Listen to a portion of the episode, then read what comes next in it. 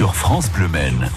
C'est 100% Le Mans FC. La chronique du Mans, c'est chaque jour deux minutes d'infos sur le club sang et or. Et ce mardi, on regarde dans le rétro avec les souvenirs d'un ancien du club. On peut même évoquer, Maxime Bonhomé, l'une des légendes qui a porté le maillot du Mans. Oui, très clairement. Il s'agit d'Olivier Pédémas. Neuf saisons au Mans en tant que joueur et autant en tant qu'entraîneur des gardiens. Les débuts en Sarthe pour l'ex-portier datent de 1993. Pédémas s'en souvient. moi, j'étais arrivé de Toulouse parce que j'avais euh, une, une grave blessure, donc j'avais pas de recul sur cette blessure. Il me proposait, me reproposait un poste de doublure à Toulouse. Moi, j'avais envie de jouer. Donc le Mans m'a accueilli. Euh, donc voilà, je suis arrivé au Mans. Il verra le développement du MUC 72 pendant une dizaine d'années, partant seulement une saison à Châteauroux en 98-99, mais perdant sa place de titulaire lors de la fameuse saison 2002-2003, l'année de la première montée en Ligue 1.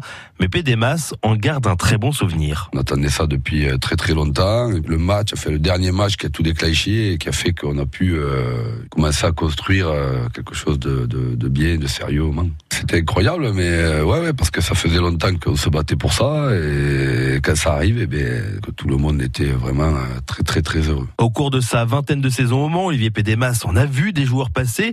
Celui qui l'a le plus marqué, c'est sans doute le joueur passé par la Sarthe qui a fait la plus belle carrière, Didier Drogba. Didier, il avait des qualités hors normes.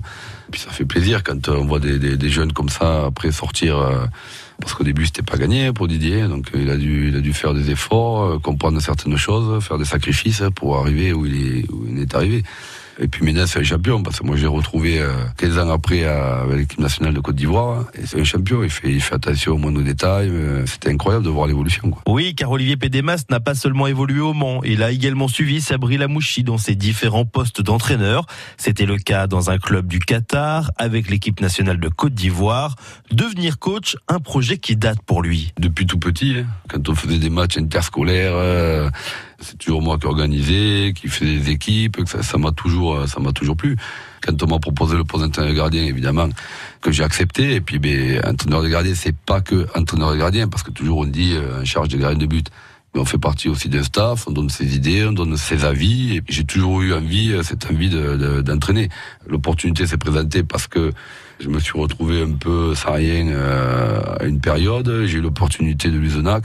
Voilà, il y a plein d'entraîneurs qui ont commencé à RE. Je pense à Rudy Garcia, fin de sa carrière, il a commencé à RE, il a pris un club d'RE, il y en a plein comme ça. Il faut apprendre son métier. Entraîneur, c'est un métier. Il faut, il faut l'apprendre. Après l'USNAC, Olivier Pédémas a rejoint cet été Sablé. Il est actuellement troisième du championnat de National 3 et il a même connu un 32e de finale de la Coupe de France. Maxime Bonhomé avec Olivier Pédémas, l'une des légendes du club sang et or. Et à propos de football, on a appris il y a une heure de cela que tous les matchs de Ligue 1 et de Ligue 2 vont se jouer à huis clos jusqu'au 15 avril, ce qui veut dire que Le Mans FC va jouer ses quatre prochaines rencontres sans supporters. Et cela va commencer dès ce vendredi au MM Arena avec la rencontre Le Mans FC 3. Retrouvez 100% Le Mans FC sur FranceBleu.fr et sur l'appli France Bleu.